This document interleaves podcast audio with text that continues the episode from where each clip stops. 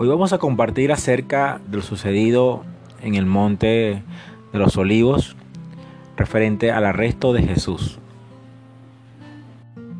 Recordemos que eh, ellos se van orando, ¿sí? Y Jesús volvió a orar y le reclamó a los discípulos que por qué no habían ni siquiera orado una hora y los halló durmiendo y los despertó. Y mientras que los despertaba, dice que luego hablando aún, ¿sí? vino Judas, que era uno de los doce, y con él mucha gente, con espadas y palos, de parte de los principales sacerdotes y de los escribas y de los ancianos.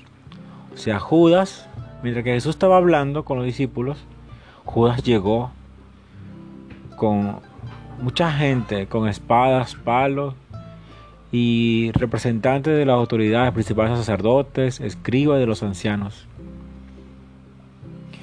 Y Judas había dado una señal diciendo, al que yo besare, ese es el maestro, prendedle y llevadle con seguridad.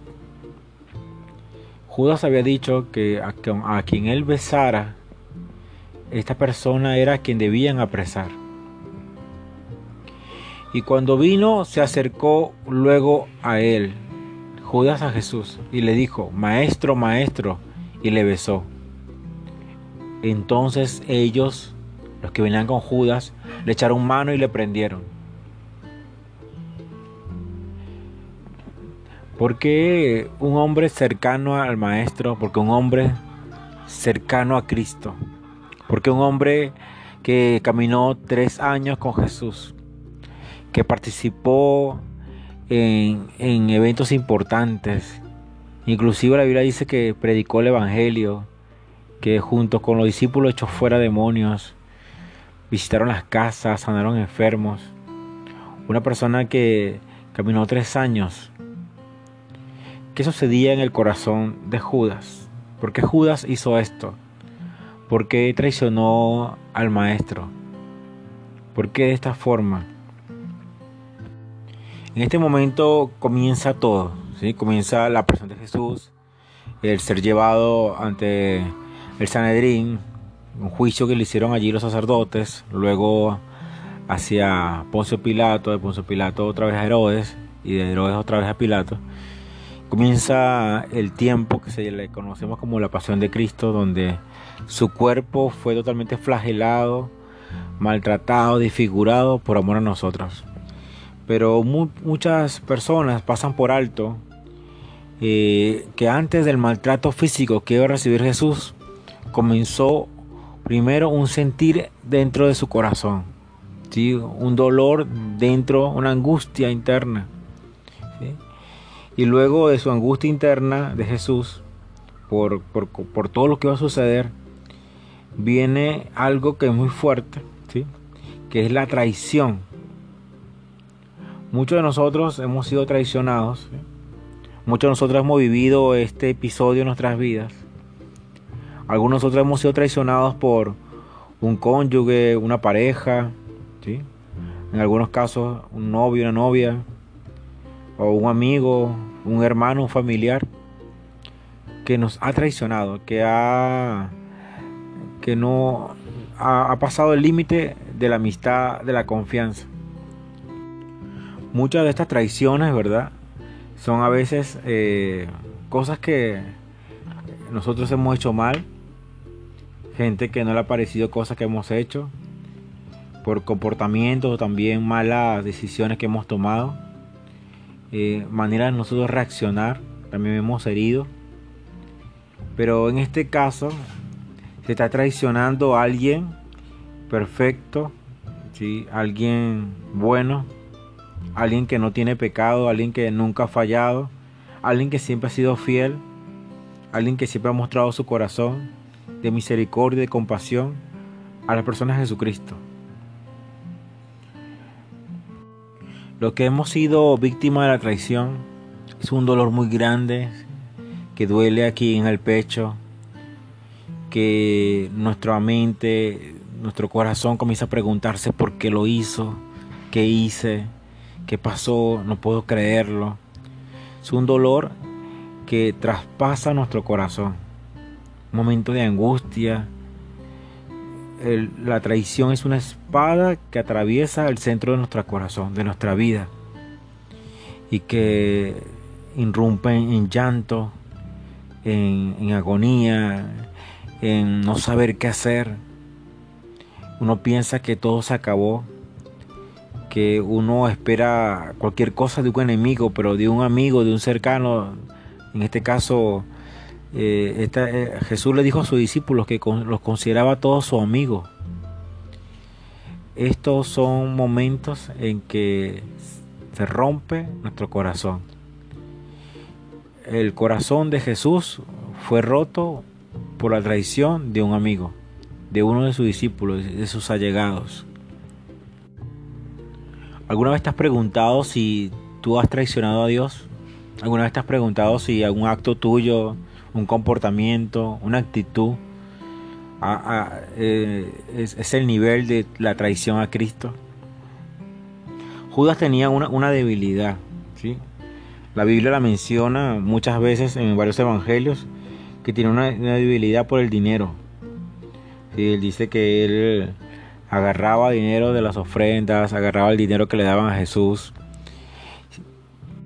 Y todas estas circunstancias eh, que estaban ocurriendo en ese momento en Jerusalén, eh, los líderes de, religiosos de aquella época que querían matar a Jesús, ofrecieron a Judas ¿sí? dinero. Eh, tocaron el área débil de él, su área débil. La pregunta sería, ¿cuál es nuestra área débil? ¿En qué estamos flaqueando? ¿En cuál es nuestra parte vulnerable? ¿Cuál es nuestra debilidad? ¿Qué área de nuestra vida nos falta templanza? Templanza es la capacidad de resistir y no caer en alguna debilidad que tengamos. Por eso la Biblia nos, cada palabra de Dios nos ayuda a hacer, a tener este temple, a tener esta fortaleza para vencer nuestra debilidad. Todos tenemos eh, pecados internos, todos tenemos esta, estamos propensos a traicionar, estamos propensos a dañar, estamos propensos a hacer el mal, pero esta templanza que aprendemos de Dios, esta es lo que nos ayuda a ser fuertes ante esta debilidad y no hacer e, este mal. Todo esto ocurrió primero en el corazón de Judas. ¿sí?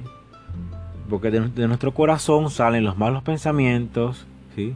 homicidios, salen todo el mal, sale de nuestro corazón.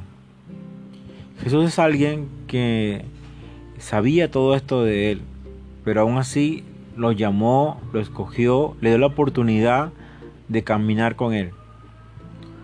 Dios sabe el mal que hay en nosotros, Dios sabe nuestra debilidad, Dios sabe cómo es nuestra vida, Dios sabe cómo pensamos, en qué áreas tenemos débiles, qué cosas tenemos que mejorar. ¿sí? Pero Judas no era el único. ¿sí? Todos los discípulos tenían estas, estas debilidades. Todos los discípulos tenían estas flaquezas, uno en diferentes áreas que otro. Pero todos pudieron superar y resistir. Pero Judas en este caso no pudo. ¿Sí? Entonces, ¿qué tipo de, discípulo eres? ¿Qué tipo de discípulo eres?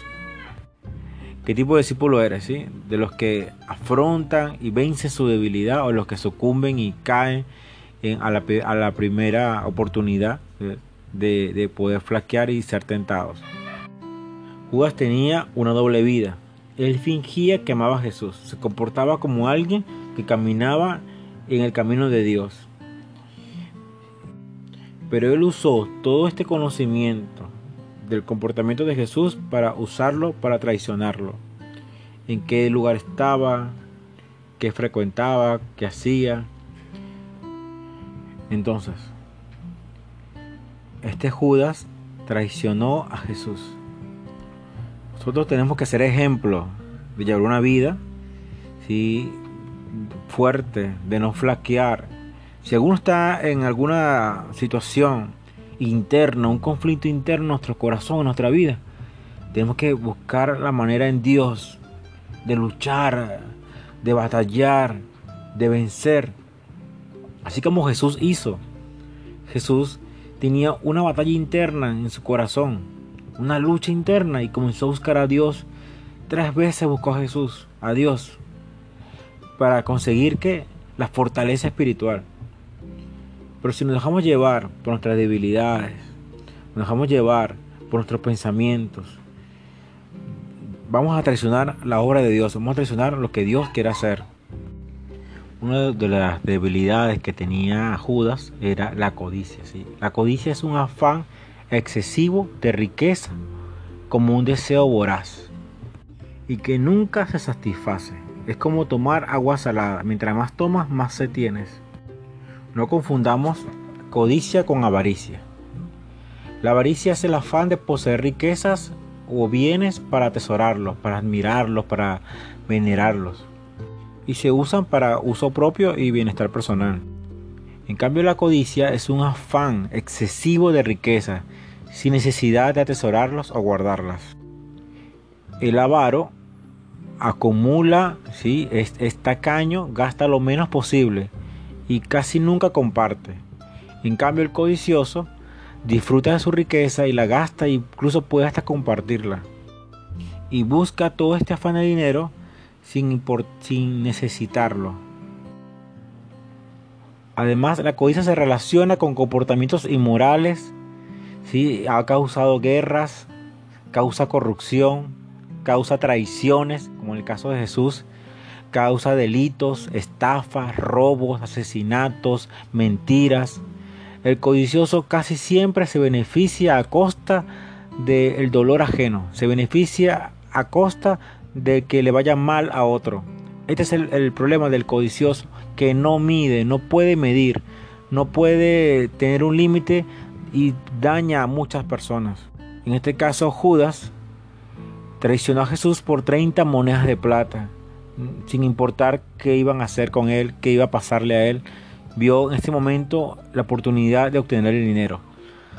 Tenemos que tener cuidado como discípulos de Jesús que por el dinero podamos traicionar a Jesús por algún afán material, una eh, excesiva eh, sed de hambre de, de, tener dinero, dejemos de lado el reino de Dios, dejemos de lado la fe. El problema aquí no es el dinero, sino el amor al dinero. El dinero debe servirnos para ayudar, para alimentar nuestra casa, para proveer a nuestros familiares, pero nosotros no podemos ser esclavos del dinero. Según los estudios de neurociencia, la codicia pone lento o limita la capacidad de razonar y no medir consecuencias, no medir a quién estamos dañando, no medir quién corre el riesgo, quién va a quedar perjudicado, todo por la ambición de ganar rápidamente una cantidad de dinero. No se escucha mucho el que la gente pida perdón a Dios por ser codicioso. Y nunca hemos visto a alguien que diga, me arrepiento de ser codicioso. Se arrepiente de muchos pecados, pero no, no se arrepiente, no se analizan de que son personas codiciosas, por eso echan abajo su matrimonio, echan abajo sus casas, ponen en riesgo su familia, su reputación, por el simple hecho de ser codiciosos. Aquí la Biblia sale que Judas se acercó y le dijo, maestro, maestro, y le besó. Entonces los guardias apresaron a Jesús y vino Pedro, sacó una espada y cortó la oreja al siervo del sumo sacerdote, que se llama Malcom. Y Jesús, colocando sus manos en, sobre el rostro, sobre la cara de Malcom, devolvió otra vez la oreja. Y Jesús comenzó a decirle a todos, ¿cómo, cómo contra un ladrón habéis salido con espada y con palos para prenderme? Cada día estaba con vosotros enseñando en el templo y no me prendisteis. Pero es así para que se cumpla la escritura. Estaba escrito en la Biblia que se herirá el pastor y todas las ovejas subirán. O como dicen otras versiones de la Biblia, cuando lo hieran a él, todos sus amigos huirán. El versículo 50 dice, entonces todos los discípulos dejándole huyeron todos escaparon. Todos tuvieron miedo de perder en ese momento su vida, de perder su libertad. Entonces podemos ver cómo todos los discípulos que juraban lealtad, que juraban que, que iban a, seguir a Jesús hasta el final, huyeron, escaparon. ¿sí? En el momento de la prueba, en el momento de la, de momento fuerte, tenemos algo en nuestro interior que quiere siempre resguardarnos, quiere siempre huir del peligro, escapar. Y esto fue lo que sucedió dentro de los discípulos. Pero en el versículo 51 dice, pero cierto joven le seguía. Cuando todos huyeron, dice, cierto joven le seguía. En los momentos difíciles, en los momentos fuertes, ¿sí? cuando todo el mundo abandona, cuando todo el mundo por circunstancias eh, huye, podemos contar con los jóvenes. Los jóvenes tienen una actitud de una pasión, una fuerza, tienen algo que los motiva, son más arriesgados, ¿sí? tienen una habilidad de continuar, de seguir adelante a pesar de las situaciones. ¿sí? Dice que un cierto joven le seguía, cubierto el cuerpo con una sábana, y le prendieron.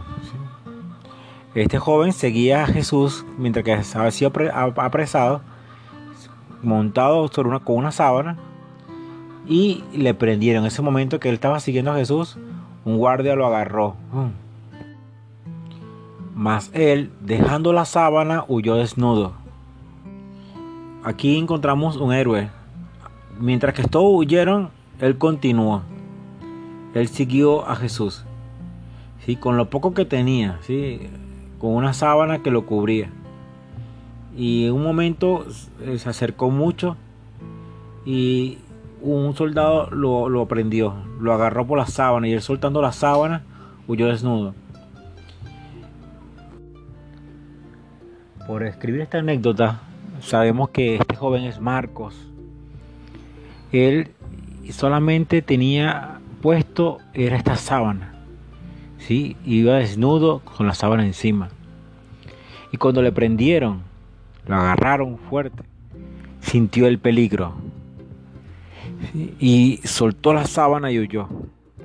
Nosotros como jóvenes también tenemos que ser valientes, seguir al maestro, pero cuando venga el peligro, algo que nos va a matar, como es el pecado, como es la desobediencia a Dios, como es el no cumplir el camino de Dios, seamos aprendidos, debemos soltar esa sábana, debemos soltar aquello que nos cubra, aquello que, está por encima de nosotros.